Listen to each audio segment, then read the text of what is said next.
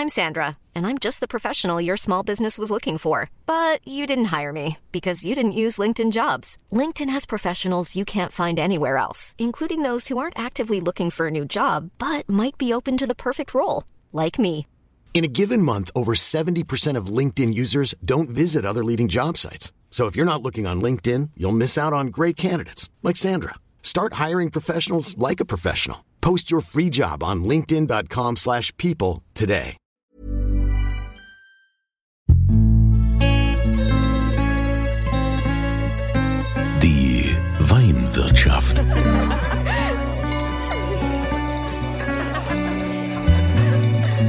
Das schöne Leben mit Andreas Kunze. Willkommen in der Weinwirtschaft und heute nehme ich euch mal mit ins Elsass zu unseren Nachbarn. Ihr kennt ja schon meine Weinexpertin Christina Hilker und die Christina Hilker, die ist nicht nur Expertin in Sachen Wein, besonders badischen Wein, den liebt sie ja, sie ist auch die Botschafterin des Elsass, für den Elsasswein. Wie, wie kam es denn dazu, Christina? Ja, ich bin Botschafterin, Ambassadrice für das Elsass und das bereits schon seit 2005. Ich habe im Elsass sogar mal gearbeitet in der Gastronomie und ich reise seit vielen Jahren in diese wunderschöne malerische Gegend. Äh, Ich freue mich dann immer an den traumhaften Landschaften, weißt du, die kleinen gemütlichen Orte mit den Fachwerkhäusern. Und da gibt's ganz viele tolle Weinerzeuger und da steht mir Tor und Tür immer offen und da freue ich mich, dann wird geschlemmt, da werden fantastische Weine verkostet. Und das Thema Elsass, das liegt mir wirklich am Herzen. Das schon, wie du merkst, seit 2005, seit einigen Jahren. Also ich war ja auch schon mal äh, im Elsass und äh, klar, da, da gehört es zum guten Ton, da war ich im Restaurant und dann war äh, auf der Speisekarte gab es irgendwie Kalbsfilet mit äh, Morcheln oder irgendwas. So stand das drauf. Da habe ich es bestellt. Dann kam es und da war einfach ein Stück äh, Gänsestoffleber auf dem Kalb drauf.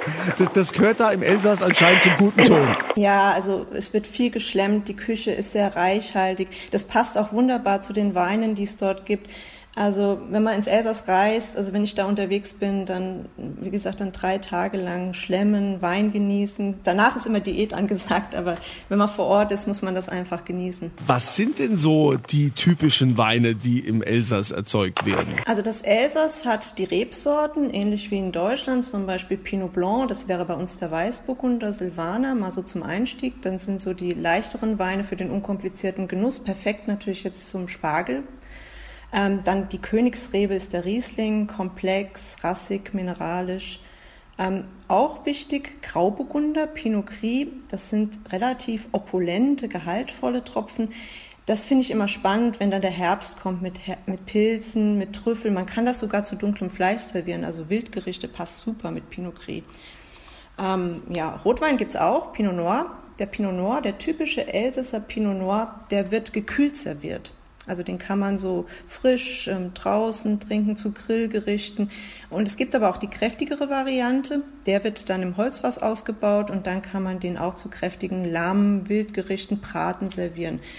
Und ja, was mir immer besonders am Herzen liegt, ist auch der Gewürztraminer.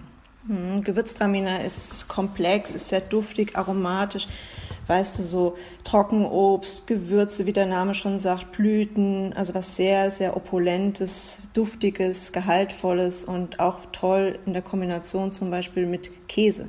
Da gibt's doch auch, ich war da mal ähm, bei so einem beim Tasting so einem Weingut Gewürztraminer, ja, und dann haben die ja auch diesen leckeren Cremant. Ja, das ist der Schaumwein des Elsass, ähm, auch wunderbar, das Prickel, das prickelnde Vergnügen des Elsass.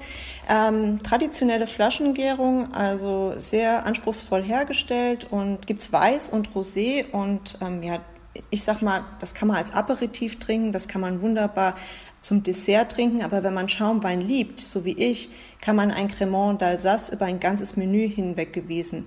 Und wir haben ja morgen dann Muttertag, das ist auch ein tolles Geschenk, finde ich immer. Also, wenn, wenn du sagst, äh, traditionelle Flaschengärung, da gibt's ja auch Unterschiede. Ne? Also das, das, das weiß ja, also ich sag mal, das, das weiß ja gar nicht jeder. Wenn man schreibt, äh, nur Flaschengärung, ist es was anderes wie traditionelle Flaschengärung. Das stimmt. Traditionelle Flaschengärung ist die anspruchsvolle Herstellung für einen Schaumwein. Das heißt, man gibt in die Flasche nochmal Zucker und Hefe, dann entsteht Kohlensäure und das verlässt die Flasche nicht mehr. Das heißt, im Cremant, beim Cremant d'Alsace bleibt das mindestens zwölf Monate da drauf. Kann man auch länger machen.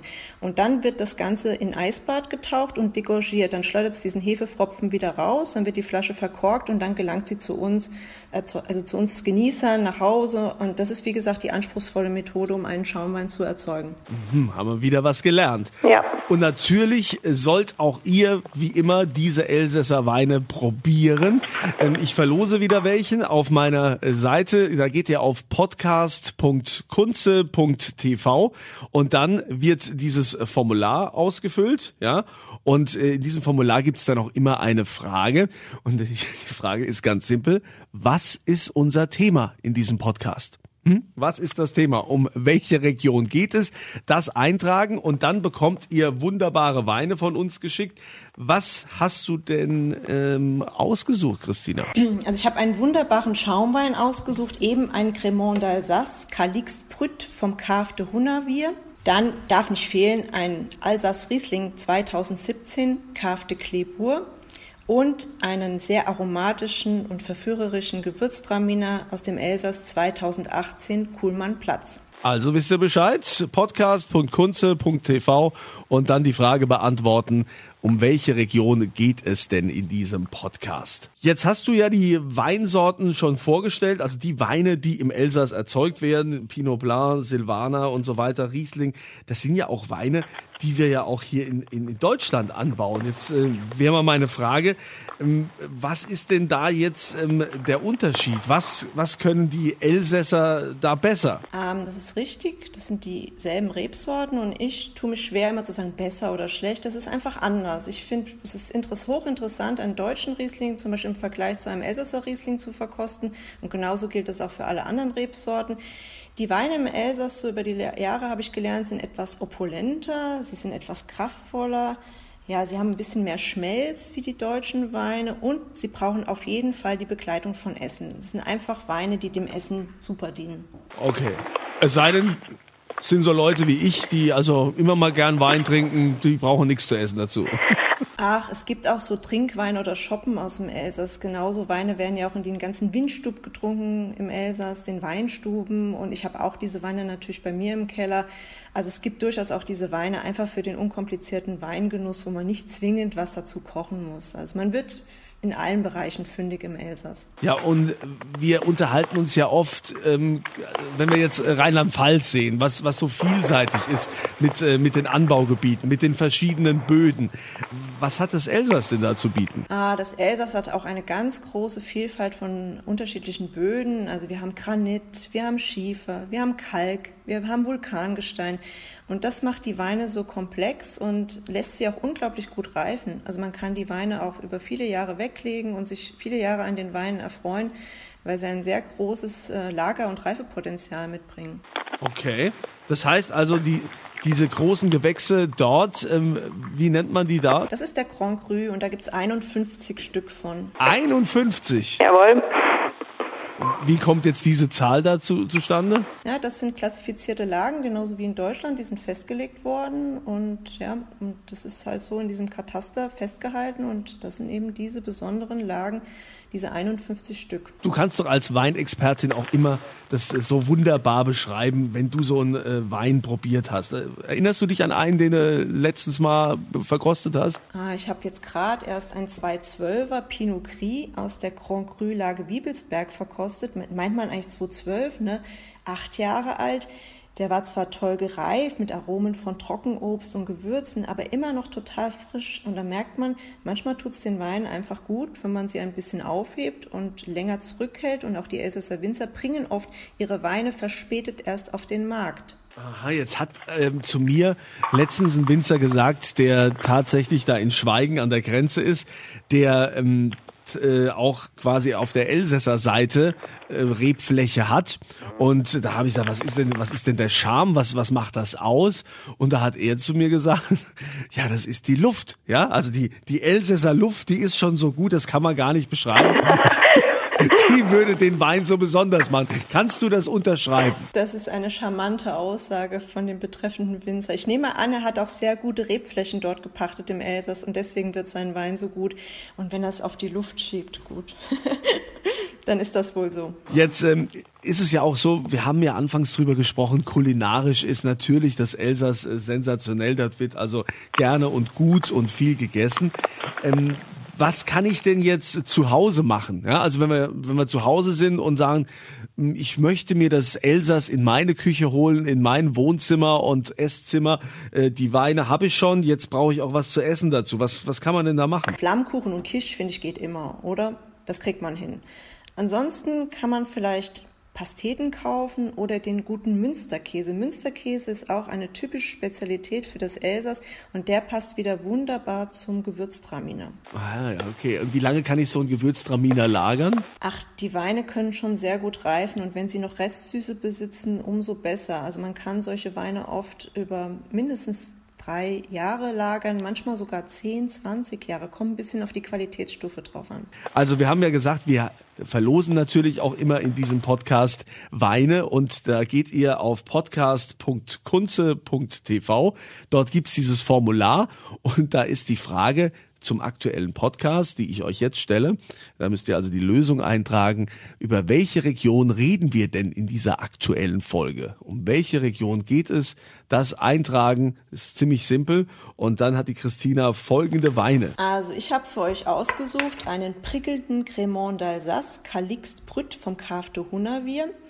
Dann klassisch und berühmt fürs Elsass auch der Riesling, Alsace Riesling 2017 vom Kafte Clebourg und ein Alsace Gewürztraminer 2018, aromatisch, duftig, komplex und Kunze, du merkst schon, auch die Jahrgänge hier 2017, 2018, wir wagen den Schritt und bieten oder wir verlosen reife Weine, weil die Weine aus dem Elsass sehr gut reifen können. Also kommen wir nochmal zurück auf den Gewürztraminer, der ja sehr speziell quasi das Elsass letztendlich ausmacht. Also das Elsass ist ja dafür mehr als bekannt das ist ja gar nicht so einfach, so ein Gewürztraminer ähm, anzubauen. Was, was sind denn da die Schwierigkeiten? Naja, die Rebsorte ist immer sehr anspruchsvoll, neigt auch zu Fäulnis und man muss das sehr gut im Griff haben und äh, viele Winzer scheuen sich auch davor, Gewürztraminer anzubauen oder zu kultivieren. Ähm, und ich finde immer im Elsass, es steht irgendwie fürs Elsass der Gewürztraminer, es passt hervorragend zu der Küche im Elsass, zu den Spezialitäten, wie schon erwähnt, der Münsterkäse, das passt hervorragend. Und äh, ja, die kriegen das einfach sehr gut hin und machen komplexe, anspruchsvolle Weine. Und ich finde es hochspannend. Also nicht nur zum Käse, man kann es zu scharfen Gerichten kombinieren, zu asiatisch angehauchten Gerichten. Passt natürlich wunderbar zu Pasteten und zum Dessert, also so ein schokoladiges Dessert mit Gewürztraminer. Mmh, das ist lecker. Wie wird der dann im Keller ausgebaut? Gibt's gibt's da auch ähm, alle Möglichkeiten oder gibt's da, wo, wo, du sagst, also wenn der jetzt im Holzfass ausgebaut wird, wird der am besten oder wie ist das? Ach, das ist immer so ein bisschen die Frage, wie der Erzeuger das sieht. Man kann den im Stahltank ausbauen, im großen Holzfass, im kleinen Holzfass, im Barrik. Das ist ein bisschen die Philosophie des Erzeugers, wie er den dann ausbaut letztendlich, ne? Und wie er ihn, wie er daran geht. Also da würde ich sagen, würde ich mich nicht einmischen. Ich bin Sommelier und ich überlasse das Weinmachen, sage ich mal, den Weinerzeugern. Liebe Christina Hilke als Botschafterin des Elsass, vielen Dank für diesen Einblick in die Elsassweine, in das Land der Genüsse, wo also viel gegessen wird, viel getrunken wird und dort sensationelle Schätze lagern. Es hat mir sehr viel Spaß gemacht, äh, jetzt auch mal wieder so einen Einblick zu bekommen, dass man also auch mal wieder über die Landesgrenzen drüber schaut. Ja, und ich freue mich auf jeden Fall demnächst auch wieder die Gastfreundschaft der Elsasser zu genießen, die Weine und das Essen dort zu genießen. Und bis ich das nicht kann, mache ich das zu Hause und habe so ein bisschen einen Kurzurlaub zu Hause mit den Elsasser Weinen aus meinem Keller. Flammkuchen, Kiech oder so kriegt man ja zu Hause, denke ich, auch hin. Genau. Also haben wir was zu tun jetzt, ne? nicht unbedingt gleich am Muttertag, keine Experimente machen, ne? da müssen wir safe gehen, dann lieber direkt die Cremant-Flasche äh, einkaufen und äh, dann ohne was zu essen. Also Christina, vielen Dank. Ja, und danke dir, Kunze. Euch eine schöne Zeit und äh, hoffentlich immer mit vollen Gläsern.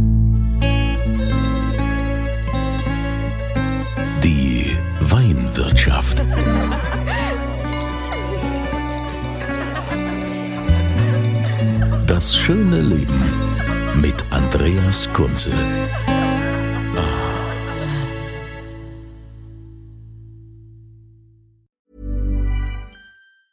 Planning for your next trip? Elevate your travel style with Quince. Quince has all the jet setting essentials you'll want for your next getaway, like European linen, premium luggage options, buttery soft Italian leather bags, and so much more. And is all priced at 50 to 80% less than similar brands. Plus, Quince only works with factories that use safe and ethical manufacturing practices. Pack your bags with high-quality essentials you'll be wearing for vacations to come with Quince. Go to quince.com/pack for free shipping and 365-day returns.